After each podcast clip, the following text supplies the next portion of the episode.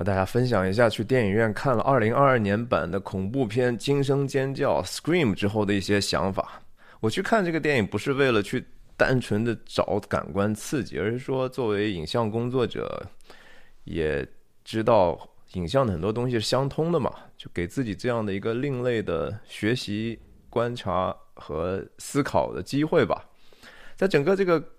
观片的过程当中，我确实是没有一刻被吓到，但是有几次笑出声来。我也由衷的觉得这里头还是有有一些匠心的。当然，另外一个原因是因为原版的这个电影是一九九六年就出来了，二十五年过去了，呃，时间如梭吧，也算是旧梦重温。当时我记得还看的是 VCD 呢，现在在大影院大影院的大屏幕上去有这样的很好的音响啊。然后椅子还是那种低音伴随震动的，所以体验是完全不一样的。但是时过境迁，我看待这个事情的很多的角度肯定就和年轻时候很不一样了。这也是我特别想跟大家分享的这些地方。所以呀，我是徐亮，我人在美国加州旧金山湾区，和大家时不时分享电影和泛文化的话题，探究背后的意义。我跟大家分享大概几个方面吧。一个说就说。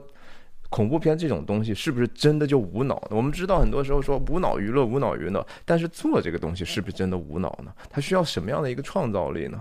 那这个创造力又需要一个什么样的商业逻辑把它支撑起来？也就是说，观众其实在寻找的是什么东西呢？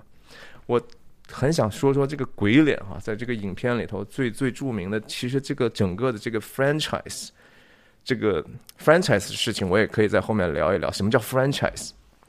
这个鬼脸其实是最重要的角色，对吧？这是整个这个 franchise 的核心资产，它这个设定是非常非常天才的。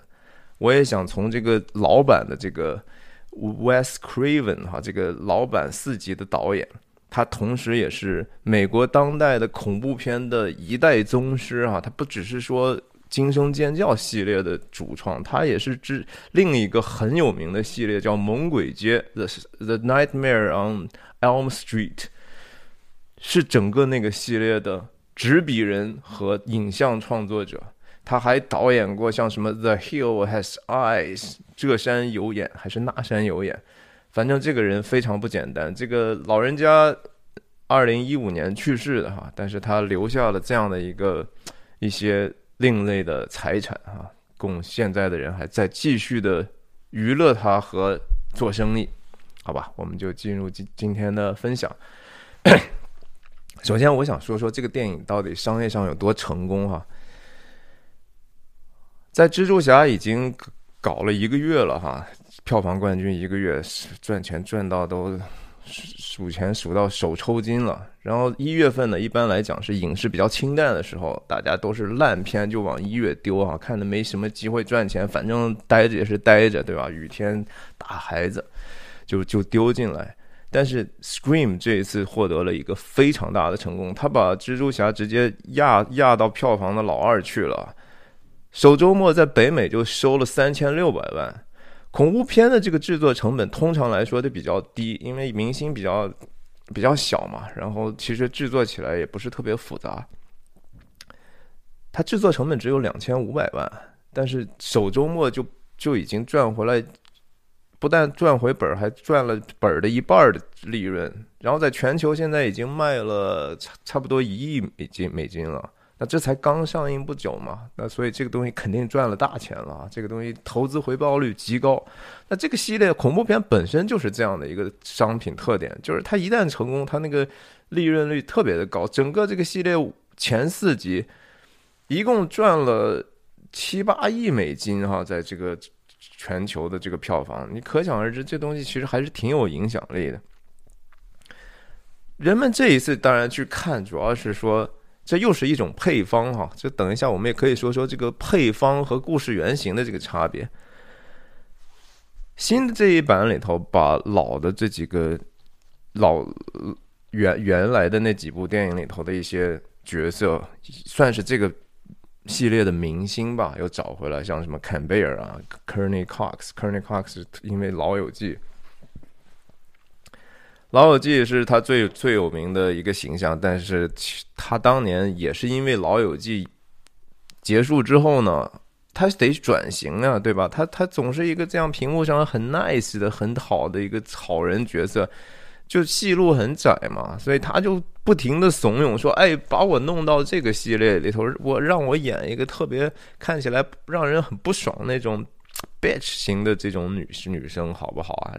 人家当时还是挺不愿意，但是他很努力的去最后赢得这样的一个角色。很多观众，我相信回去看这个《惊声尖叫》是冲冲着这些人去的哈。这些人当然说岁月的痕迹是非常非常明显，就和我们每个人一样。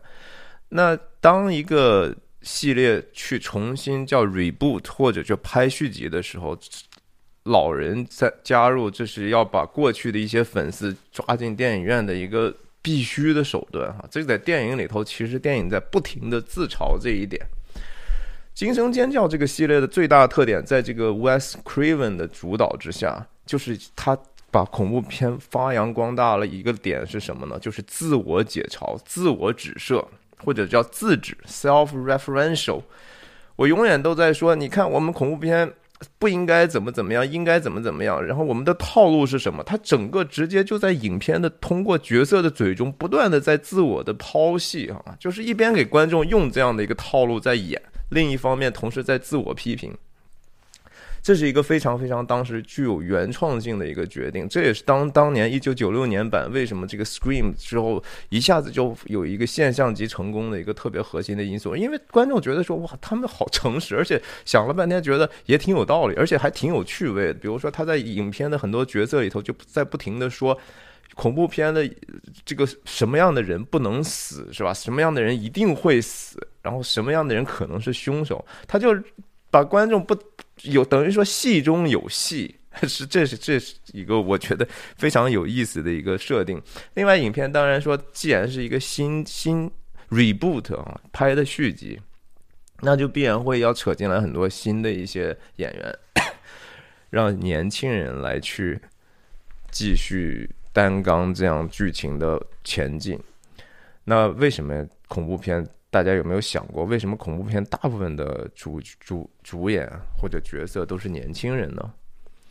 因为恐怖片要卖座的一个很重要的关原因哈，我觉得是让观众觉得自己非常的聪明，这是一个他要故意卖很多的破绽，要让这些角色显得非常的愚蠢。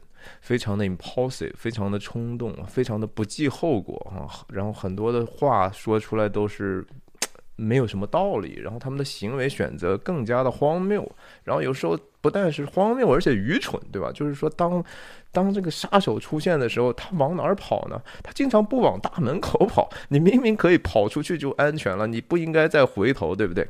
但是他跑出去呢，他就一定要停下来回头。他就如果不跑出去呢，他有时候大部分都不往出跑，他直接跑到一些死胡同，比如说对啊，往二楼跑，往一些地下室跑，就是哪儿哪儿作死呢，他就往哪儿跑。这是恐怖片无脑的一个表现，但是这个无脑是故意的哈，这是创作者经过深思熟虑之后觉得嗯。我们得服务观众啊！我们不能让这恐怖片里头这些人显得太聪明啊！永远你要让那个未知的危险显得它是无处不在的。然后这些无处不在的东西，它本身也不是合理的，对不对？怎么能就在一个场合莫名其妙的就随时随地都能出现吗？对吧？人，你明明这个人已经看过房间了。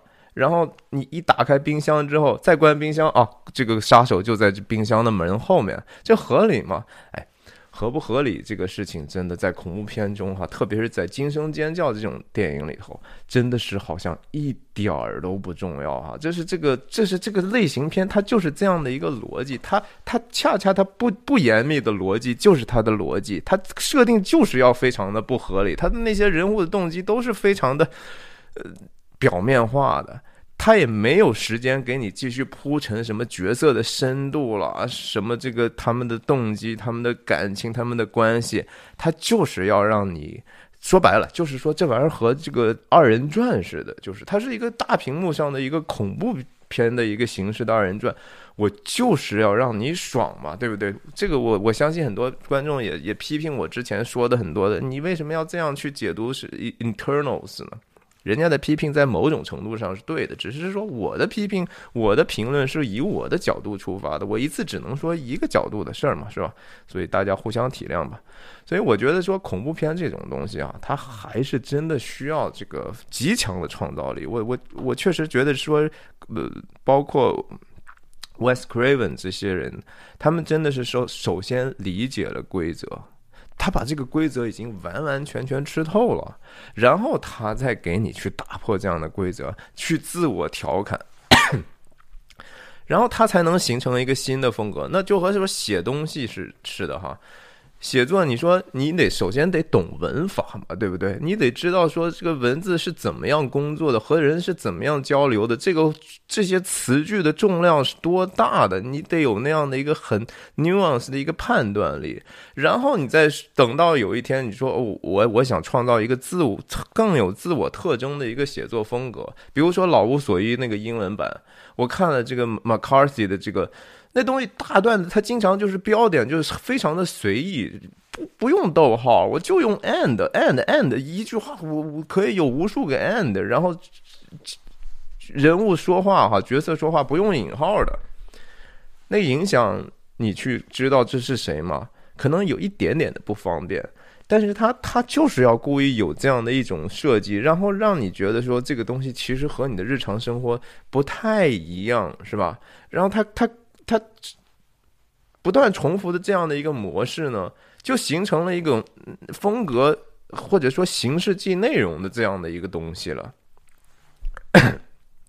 在这个影片里头，新片的这个里头挺有意思的是说，他们还不停的在嘲笑这个好莱坞的这个创新能力的这个越来越差啊，就说啊这个呃，然后他们把过去的这个老老的电影《Scream》。在影片里头，戏中戏把它起了另外一个名字，叫 “stab” 啊，刺的这样的一个东西。但是实际上，这个“刺”这个词选的，首先它就再一次界定了他们这个 “scream” 系列在恐怖片里头又是一种亚类型啊。它既是一种说自我批评和自我解剖的这样的一个结构，同时它也是一种嗯叫 “slasher” 哈，就是说是。砍杀的这种东西有很多的血浆，然后我们要每次要看到那个刀真正怎么样能够插到这个角色的身体里头，甚至每一次这个呃插进去的部位啊，然后这种刀法呀，都有一些细节上的新的创造。其实很多的观众的趣味，这虽然这是一种恶趣味，它不能说低级趣味哈，但这种趣味本身在电影创作的过程中。这些人也在想，我怎么能够让大家更觉得说，哎，这东西我没有看过呢，是吧？这这这里头这一集里头也出现一些新的这种 slash 的方式哈，有时候真的非常的滑稽哈，特别刚才讲到就这个。里面这些角色还在讨论，就说我们谁能够承接这个你们这些老帮菜的衣钵哈？你们已经过去了，需要新的一代起来。然后 you should pass on the torch 啊，你是时候你把火炬交给我了。现在我要带着这个系列拍续集了。他非常大胆的和等于说，影片当中自影片制作者自己在有一个。辩论哈，甲方乙方这个好吗？不好吗？为什么好？为什么不好的？很有意思的。然后最搞笑的是，这个那个有一个女生就说：“你应该把火炬传给我了。”之后她就被烧死了，你知道？然后死的特别的滑稽，虽然说非常的残酷，但是其实你你要接受这个恐怖片的这种基本设定之后，一切都它不是一个正常的东西哈。当年《Scream》这个电影在。送审的时候，美国也是有审查机构的哈，他要评级，不是审查机构，而是评级的单位 MPAA。这个单位就是说，你送来之后，我要看看是这个是是 Parent Guide 还是 Parent Thirteen 哈，就是什么样的多大年龄的人是不是需要陪家长看什么的。然后有一些是限制级的，甚至有一些叫，比如说最最严的评级是 NC Seventeen 啊，就是十七岁以下的青少年和儿童。就根本就不可以看啊！不是说有没有父母陪伴都不不许他们看。当年这是在密兔运动中被搞到，就是说密兔运动中最最臭名昭著的温斯坦啊，哈维·温斯坦和他弟弟 Bob Winston 的那个公司做的原原来的片子。当时送审的时候，一直每一次去了之后都是 N C 幺七，N C 幺七对一个电影的发行是极大的一个致命的问题啊！就是影院就肯定会给你排的比较少，因为你这不不符合这个家庭观众的趣味。你影院的大部分客户都是观众，呃，家庭观众嘛。送审很多次，Wes Wes Craven 怎么改怎么都是 N C 幺七，那最后还是这个 Bob Winston 啊，这个。相对嗯丑闻没有那么多的去不知道说了一些什么话，最后莫名其妙就改成限制级了，降级成限制级啊，观众就多多了，你知道。总之就是说，这当然涉及我说说这个恐怖片的这个类型片，它本身类型片就是要服务观众啊，就是你你就放下自己的骄傲啊。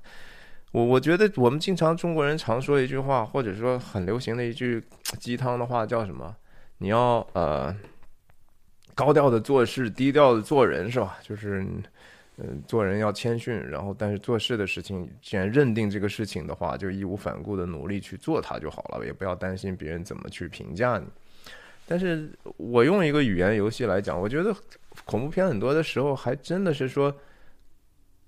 低调的做事，哈，就是你做这个事情呢，真真心把自己放得很低的一个姿态。虽然你比观众知道电影是怎么工作的，但是你就是说我揣测观众可能会对什么东西有兴趣，我就故意去满足他这样的一个东西，其实是一个很低调的做事的态度。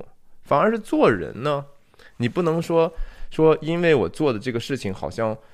没有那么大气哈，不是辛德勒的名单是吧？不是什么文艺电影，不是艺术片，也不是正剧，甚至然后我就可以马虎了吗？不是的啊，恰恰是，而且你不但说做这个事情不能马虎，等一下我说做这个事情的这些电影制作上层面的东西，然后你的这个艺术灵感，或者说你你这个创造的这个来源，你还要瞄到尽可能高呢。West Craven 哈。等一下，我们再说这个，我就给大家埋一个种子，就是说，你觉得拍这些电影的人，他们都没有什么学养吗？恰恰不是哈，这些人其实都是饱读诗书的人呐，可以说是。呀，等一下我们再说这个事情，我就刚才说，咱们再说说这个 电影的制作层面的事情。其实恐怖片制作起来虽然说成本很低，但是它其实是一个很考究的东西。它对这个声音的要求是非常非常高的。这个导原片的这个导演 Wes Craven，他怎么起家的呢？他是做声音设计的，他是做声音起家的。他在声音方面有非常敏感和天有天赋的一些东西，所以可能这个是他最后走入恐怖片非常重要的一个 skill set 啊，这是他的一个技能。这个技能，大家其实真的，你想一想，恐怖片如果没有声音的话，真的一点儿都不害怕。但是听多了，当然你也知道他的套路之后，我我现在看我是觉得那些。突然的噌、whoosh 和和 boom、bam 这些声音，包括音乐，都对我影响不是太大了。但是它 work 啊，它它真的是人能够起到一些对大部分观众的一些作用。你说这个电恐怖片的这种布光啊什么的，真的挺重要的。呃，在在特定的时候，什么样的一个低调的光是吧？然后怎么样去去调度镜头？怎么样去 reveal 去透露一些？因为镜头始终是一个有限的空间，所以画外怎么去变得让大家觉得更加突然，不一定非得合理，而是说在心理上如何去冲击大家的。然后剧作上呢，他不追求的是一个所谓的证据的这种叠加，或者是说铺垫这样的一个张力的和释放的过程，它是更多的时候用场景和场景之间。呃，一方面要插灰插荤打磕哈，这是一定的，就是通过年轻人的这种你看似无聊，然后看似毫无意义的一些对话呢，其实它整个是为了，一方面交代线索和和交代一些他们的理念，比如说 Scream 上的这种自我解嘲，一方面其实是故意让你适当的放松警惕啊，让观众放松一会儿，然后再突然吓着你，这样有这样的反差，它才能够形成那样的一个效果嘛。然后他整个这个你说表演方面也是一样的哈，恐怖片的演员他必须得和正剧一样的那种力气去演啊，这真的不夸张，你还不能说。太过，你你你要太过呢，观众也不接受。你还真的得有相当好的表演的这个功底。我觉得在这个新的系列里头，是以一对姐妹为主的一个正面力量啊。她们两个，这姐妹两个，这两个女演员，说实话演的都还挺好的。她们去，我相信去演其他的嗯类型的电影的话，也也是完全可以胜任的哈。这这是。就是好莱坞整个的人家这个非常 professional 的一面，他真的是非常的敬业。这东西当然要赚钱嘛，对吧？赚钱的事情人们就就非常的敬业。然后它是一个搞笑的娱乐的一个行业，它是让人其实是主要是欢笑的一个东西，让人笑其实是非常非常难的，真的要投入非常多的功夫。我倒觉得说这个娱乐行业的很多的精神。还真的很多的，我觉得美国的这些非盈利组织应该好好学习人家这样的一个非常专业的精神。说说这个 Ghost Face 啊，这这这个这个脸，这东西它有几个方面的特点呢？我仔细想了一下。他的声音永远都是一个人的声音哈，这个也是在整个系列里头一直在电话里头那个声音是一个演员提供的，但是他背后其实可以是很多不同的角色出现，对不对？有的时候甚至是女士，对吧？但是他在电话里头那个声音永远都是一样，这个设定就是说，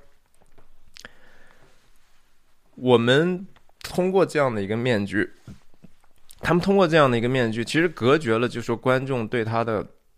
动机的怀疑，他可以是任何的动机，他可以是任何的人，然后他，所以他可以在任何任何时刻、任何地点突然出现，然后他同时呢，又是一个，当他戴着面具、黑衣出现的时候呢，一般是不说话的啊，最多能够发出来一点，就是挨打的时候，嗯啊，哎，好像有一点疼的地方，也是为了这样的一个设定，就是。他提供他很多的 拒绝你观众，你不要想这个事儿哈。如果不是因为这样的一个 uniform 的一个一个外表的话，观众很容易就就会理性就开始产生作用，然后他就出戏，他就不再被这个东西惊吓到了。当然，这个形象很经典的是，因为他骷髅拉长脸哈，他他我觉得多多少少是是跟这个油画。应该是这样的一个油画的灵感来源哈，就是跟挪威的艺术家 Monk 哈 Monk 的这个当年在受存在主义影响哈，当时把这个人的这个焦虑的状态用这样的一个表现主义的办法画出来。嗯，我我是深深的相信这个这两个之间的渊源的。那这个当然另一方面是一个非很了不起的商业的 franchise 啊，就是。这东西怎么就能做成这么大的一个生意？一个电影，它每一年光卖这样的面具，能多光商业授权能拿多少钱的回报？哇，这个可可可见它的影响力是有多大，是吧？总之就是恐怖片啊，如果说用心的做，做到这样的程度。虽然看起来还是傻乎乎的，一点都经不起推销，但是实际上，这后面的思考、各方面的准备都是非常硬气的，这是非常非常硬的一个作品。为什么很多地方、很多其他的文化其实并没有这样的一一一种类型啊？一个是说工业体系不够发达，一方面真的是创新能力和这个商业的冒险精神不够导致的。最后说说这个，我觉得恐怖片哈，其实是有一些根源可说的。经典的恐怖片，像这个图里头，中间那两个大家肯定很熟悉。中间中左的这个是希区柯克的《Cycle》嘛，精神病人是吧？中间右边这是库布里克的《闪灵》。这当然这些。它不能算是和现代意义上的恐怖片是一回事了，但是现代的这些所有的这些恐怖片，什么 Destination 啦，呃，什么 Jedi and Freddy 啊，这什么情人节了，是然后猛鬼街了，然后 West Craven 这些东西，他们可是从以往的这些大师们手中承接过来的，或者说受到一些启发。进行了一些低阶的运用啊，甚至说更其他的一些的电影，比如说呃，驱魔人，对吧？驱魔人啦，还有我想想，呃，啊，还有什么？罗斯玛丽的圣婴，对吧？这个著名的波兰导演波兰斯基 （Polanski） 的这个罗斯玛丽的圣婴，其实。我刚才提到的这几个经典的就是让人非常害怕的这些电影，它有都有一个深深的对人的灵性方面的一些挖掘哈，它甚至说最终能够 trace back 的回溯到一个一些宗教的情节上头的，只有那样的一个根源哈。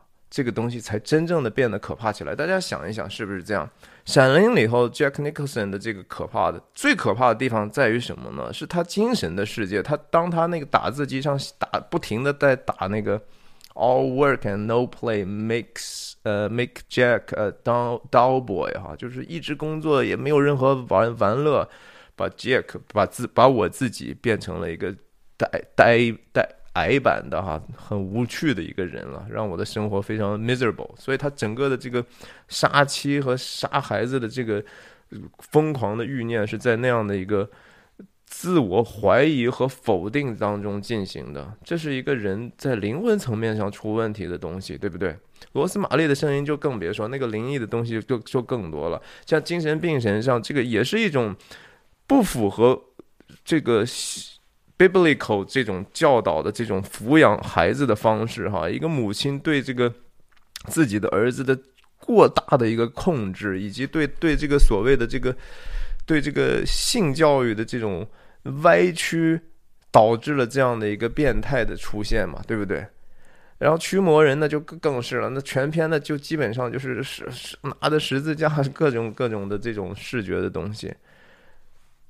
导演韦斯安的呃不是韦 Wes Craven 哈，就是在这样的遗产之上逐渐起来的。你像 Wes Craven 他喜欢的那些东西，现在看起来都都觉得这是 Wes Craven 生前的照片哈。他喜欢什么呀？他喜欢瑞典的导演英格玛伯格曼呐。他是看的《处女泉》这样的电影长大的呀。那个时候的电影，那里头的思考和和这个 intellectual 的密度，能和他们这一代创造比吗？他们这一代已经是在原来那么浓厚的东西上稀释出来一些东西，就已经能够让市场上觉得满足了，对不对？然后人们就在这样的一个糖水里头慢慢的。呃，娱乐娱乐，然后再到下一代的时候，下一代的人需要扎根在谁身上了？扎根在 Wes Craven 身上了，就已经慢慢的脱离那个原来最让人心里头感到害怕的东西是什么？在这个电影里头，我觉得好的地方一点点哈，在于说，他再一次的回到一个 Wes Craven 曾经想过的问题，就是恐怖片的这个。被害者哈，就是被砍杀的这些家伙们，一般来说有几个原则，比如说，他和其实他和性有关，和人的罪性有关哈，这是一个非常非常 Craven 当时我觉得深层的一个思考的结果，就是说他通过一个角色的嘴说，呃，在电影里头，如果说谁要去上床，对吧？谁要和别人发生关系，一般这些人就必死，这是必死的角色。只要和有有床戏的必死，如果他去有喝酒，然后去吸毒，然后去有各种粗鲁的行为，比如说醉驾了，然后去去去去污蔑别人，对对待别人 abuse 啊，言语上的这种虐待，呃，然后各种这些角色都是必死的，然后他。过去的以往那四部片子里头，也真的是践行了这样的一些原则，然后人们还觉得合理，你知道吗？人们为什么觉得这些合理啊？其实这是跟人的一个所谓的套用一个词叫集体无意识哈，在我们深深的植根在我们认知系统里头的，甚至说它是一种我们没有意识到的一种记忆，这种是一个人类古老的一直传承下来的这这种集体的这种记忆，就是还是知道什么东西好和不好的。在我们虽然有时候理性上觉得，哎呀，可能好和不好已经很难区分了，但我们深层里头还是对一些东西是排斥的。所以当他们在屏幕上虽然很、很、很残酷的去被表现的杀害了什么的，哎，我们就能够接受。但有一些角色，我们就由衷的觉得说，哎，这不能死啊！这是这个恐怖片，其实它还是有很多心理层面的东西。Wes Craven 这个人其实也挺有意思的啊，他从小是在一个浸信会的这样的一个家庭，基督教浸信会很虔诚的一个基督徒的家庭里头长大的。他最后上上学的时候学的是心理学呀、什么文学呀什么的，但是他受的这个。整个的新教文化这个影响是绝对不容忽视的哈。我刚才也讲了，他喜欢的那些东西，其实英格玛伯格曼整个最最杰出那些作品，也在讨论的是上帝的问题嘛，对不对？第七封印那是说什么呢？死神呢是人和这个比比人更高一层的一个 being 存在的一一种一种一种不停的较量和质问和和试探嘛。West Craven。当时还还还拍过一段成人电影啊，这个说起来也是和和和我前一段时间分享那个保罗·托马斯·安德森的这个小时候见过的一些事情，可能就是就联系起来了。但是你说他喜欢这个工作吗？他是没办法嘛，对不对？他甚至 Wes Craven 本身，他创造了这么多恐怖经典的一个人，但是他其实并不享受这个工作。他创造完这个惊声尖叫之后，然后 studio 哈这些工作室的片片商们就说：“哎呀，拍续集了，拍续集了，对吧？挣钱嘛，这个东西。”他是很痛苦的，他每一次都觉得说非常不情愿的去接这样的一个工作，但是没办法，人人在江湖身不由己啊！我就觉得说，人真的是人在这个世界，有时候自己。